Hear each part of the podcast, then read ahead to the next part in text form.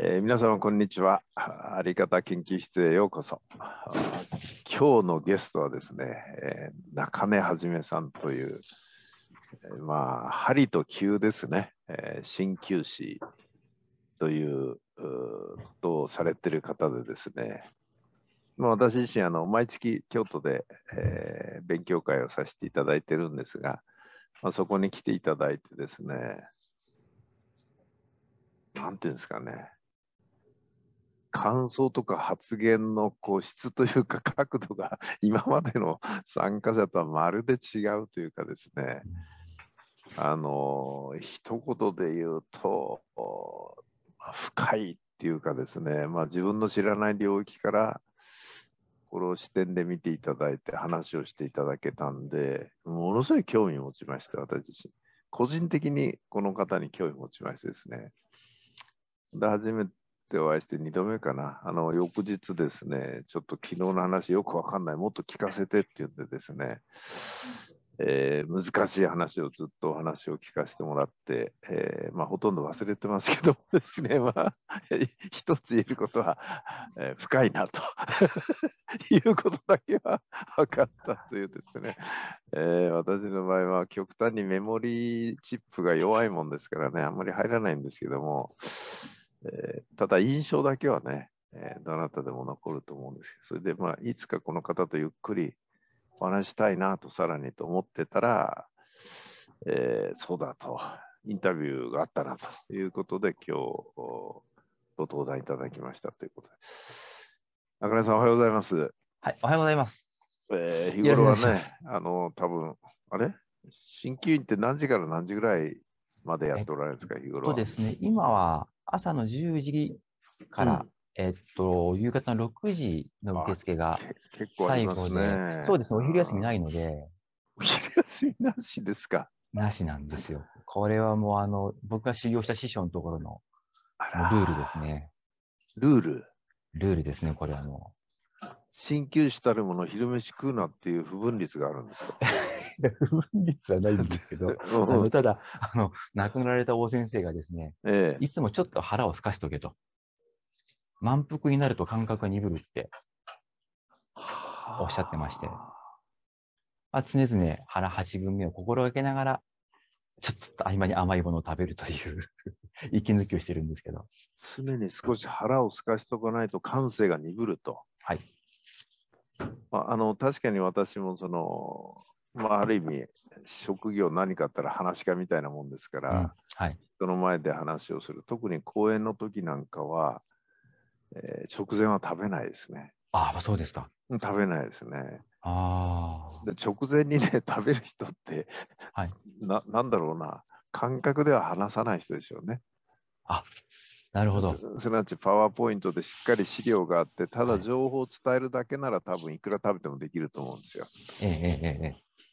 ただそれじゃない何かを伝えようとした時とかこうひらめきを重要視すると食べられないですねそうですね。僕もあの、資料ほとんど作らないで喋るタイプなんで。ああ全く同じですね いや、そうですね。あと その話し終わった後バクバク食べる人いるじゃないですか はい。あれがまたですねなんだろう本気になって公演に3時間やった後っていうのは食べれないですねうん。あのね、はいマラソン終わった後みたいな感覚。ああ、はでい。それですぐ食べれるのっていうね。切り替わらないですね。うーっていう、まあちょっとどうでもいい話ですけど、確か、えっと、京都の烏丸でね、はい、そうです。えー会員されておられるということで、うんでも今ちょっとお話出ましたけども、ええー師匠がという方ですけども、そのどういう師匠に疲れたんですか？いや、えっとですね、もう、その方はですね、はい真術丹波流という流派の、流派があるんですね。はいあるんですよハリキューなるほど。はい。で、まあ、その流派の、まあ、お家元の先生だったんですけど、はいえーっと、まあ、ハリキューの、まあ、簡単な歴史に言うと、はい。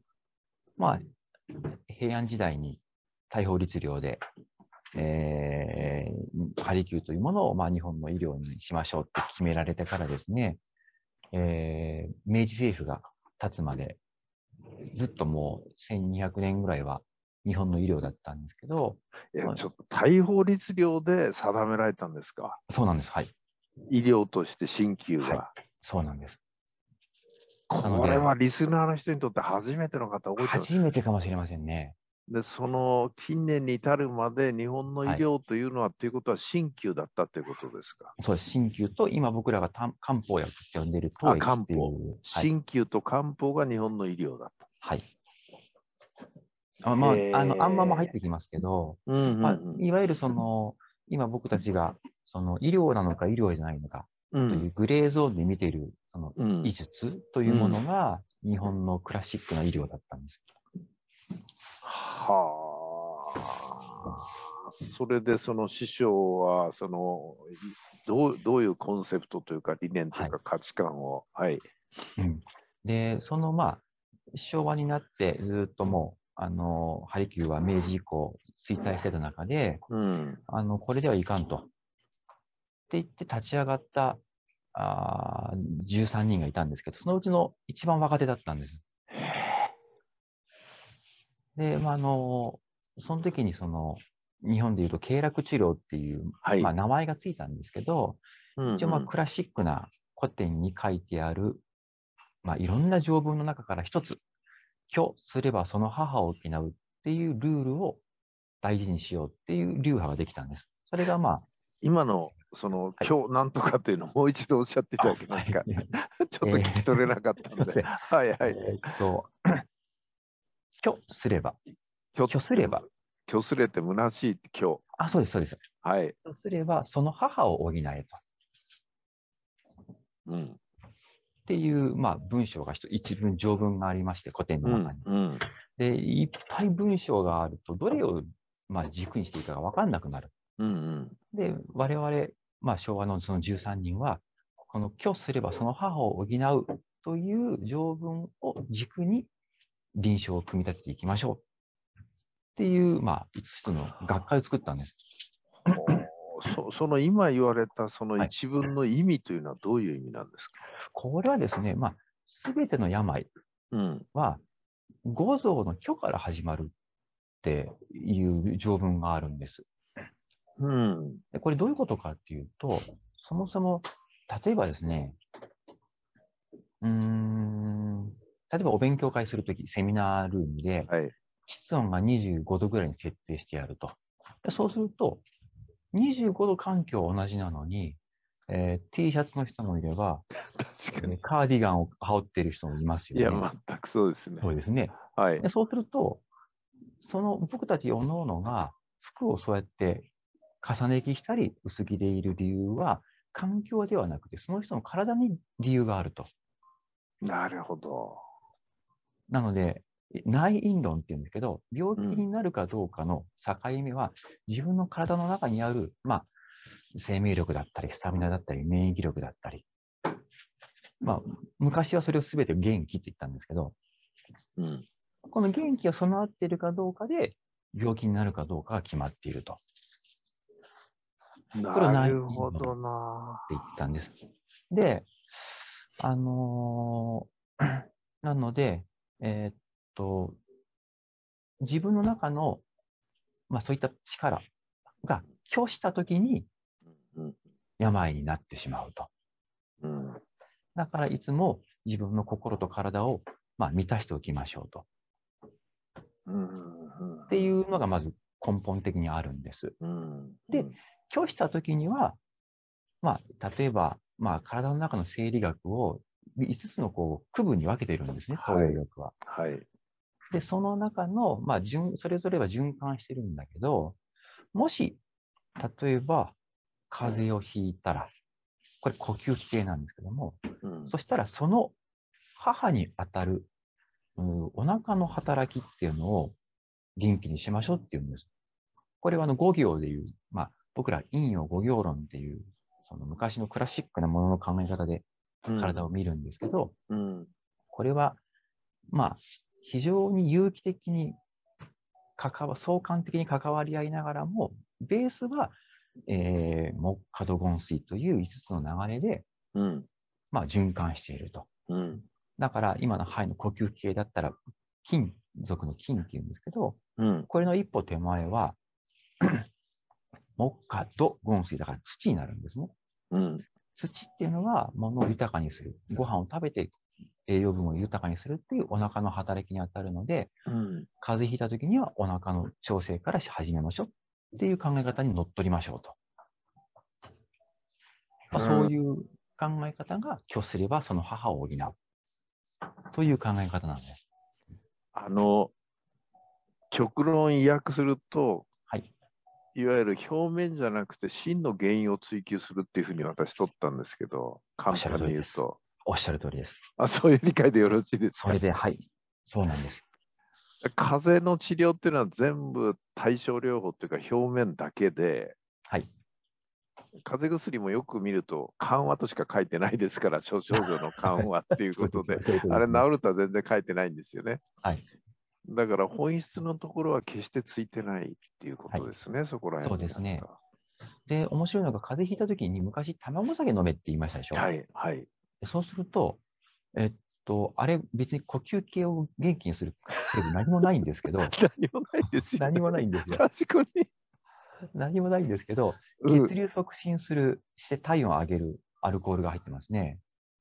なるほど。それから甘みの成分、お米から作ってるんで、うん甘みの成分があるんだけど、これあの、えっとね、味覚の生理学っていうのがあって、うん。えっと、舌が甘いって感じると、脳はエネルギーが入ったって理解するんです。おー、ほうほそうすると、僕たちは成分が体に影響すると思ってるんですけど、それと別ルートであるんです、ちゃんと。味覚の生理学っていうのは。お米から作っている甘みがあると。それから、卵でタンパク質が取れると。う。うん。そうすると結局、お腹に入って栄養を促進させる、栄養吸収促進させるっていうのが、あの卵酒に入ってるんです。要素が。もう極めて理にかなってるんですね。すごいんですよ。昔の人の知恵って。あの、今、いろんな医学が進歩したって言いますけど、はい。まあ、進歩した部分はあるんでしょうけど、本当かなっていうのを今のような話聞いてるとですね、当ですよね。いや、うっかりすると逮捕してんじゃないのと。っていうのはあまりに細分化しすぎますから、はい。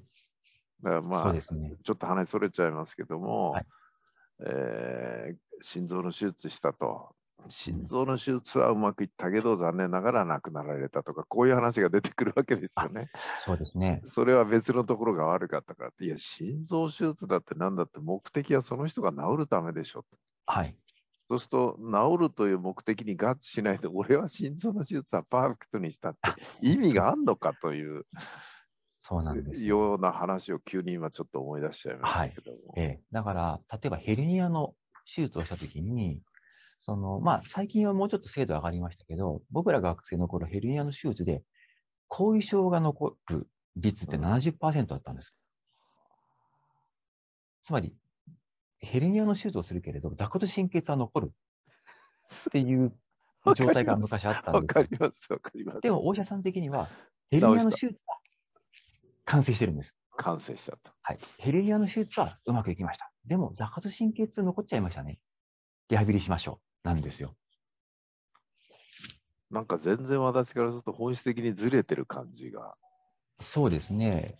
で治ってないんですもん。いや、そうなんです。辛さは治ってないんですよ。ヘルニアは治ってるんだけど。だからそのあたりが、やっぱりその、文明も発達してきて、いろんな研究を進めてきた西洋医学の中でも、ちょっとおかしいんじゃないかっていうことが気づき始めて、昔はもう、それこそ直近まで、その、エビデンスベースドメディスンといって、うん。あの、例えばこれやれば70%ですとかっていう数字でうんその客観的評価で行っていたうん医療なんですけど、ここのところ、やっぱり一部では、ナラティブベースメディスン、患者さんがどうなりたいのか、病気が残っていても、あなたの体、人生がハッピーならいいじゃないかっていうことを語る医療に、ちょっとシフトしようって言い始めましたね。なるほどな。もう今のちょっと細目ですけどね、治る確率何パーセントですって言ったって、一人一人にとっては治るか治んないからじゃないですか。本当そうですよね。あのパーセンテージっていうのを考えてるのはむちゃくちゃいい加減なもんだなと。いやー、本当おっしゃる通りですね。だけど70%治るっていうと、10人のうちの7人の治る方に入れるかなっていうんで、まあ、前向きになるのかもしれないですけど本当そうですね。もはい。えだけど、一人一人にとっちゃ、いや、残りの3割に入るかもしれないんで、え、そうですね。でドクターにしてみりゃ、いや、あの70%で100とは言ってませんっていう、こういう話になっちゃうのかなって、またどうでもいいことをちょっと思いついちゃいましたけども。そうですね。だから、別に生理学が悪いわけじゃないんですけど、うんやっぱせ先ほど、カイさんがおっしゃったみたいに、細分化して専門化してしまったがゆえに、一つの点は見れるけど、面で見れなくなったっていうことが、多分弊害として今気づき始めてるところなんでしょうね。そうですよね。うんそこら辺は生態系全体で捉えなきゃいけないっていうのは、実は僕、経営も同じだと思ってて、ああ、はい。その売り上げがないからっていうと、販売力強化だって何のことはない、作る方が十分作れてないとかね、全部つながってるんですよ。あ。じゃあなはいぜ作れないんだって言ったらいろんなパーツの中の一つのパーツが入手できないからだと。はい。こう全部つながってるんですよ、はい生態系として。同じですね。で5行ですね。あ、5行。はい。5行。引用5行ですね。まあ、さっき言った木下土言水が全部複雑にこう、それぞれの要素が複雑にこう相関関係を結んでいて、うん。どれか一つが欠けても循環しないし、うん。それからどれか一つだけフューチャーしても他がついてこれないと。そうですよね。そうですね。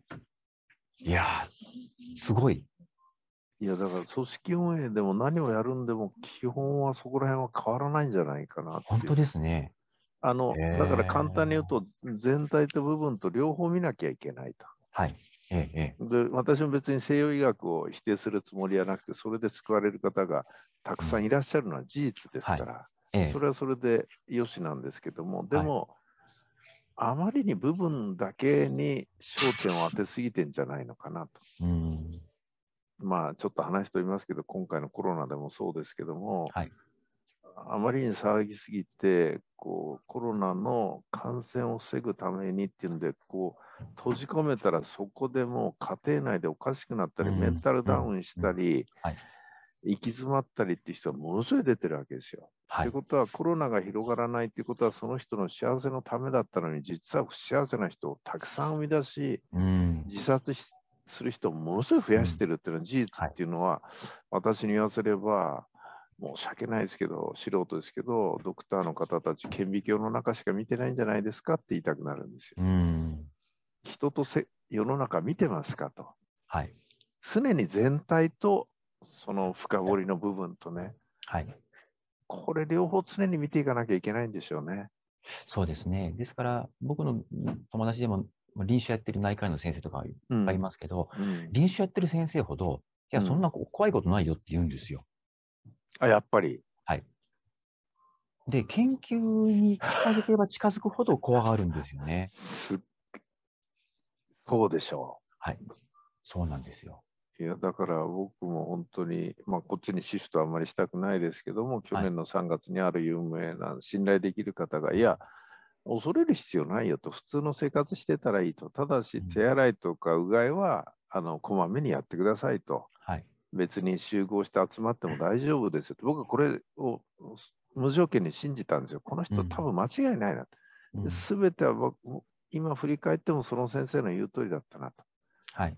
でもメディアは脅す先生たちをたくさんうんあの呼んできますから、はい今みたいになっちゃったんじゃないかなっていうのは私のまあ個人的な見方ですけどね。はいうんですから、まあ、警鐘を鳴らすことを専門にしている先生方が点であいらっしゃって、方や臨床で大丈夫だよって言ってる先生も点でいらっしゃって、この2つを面でどう捉えるかっていうことが国としてはうまくできてない感じですね。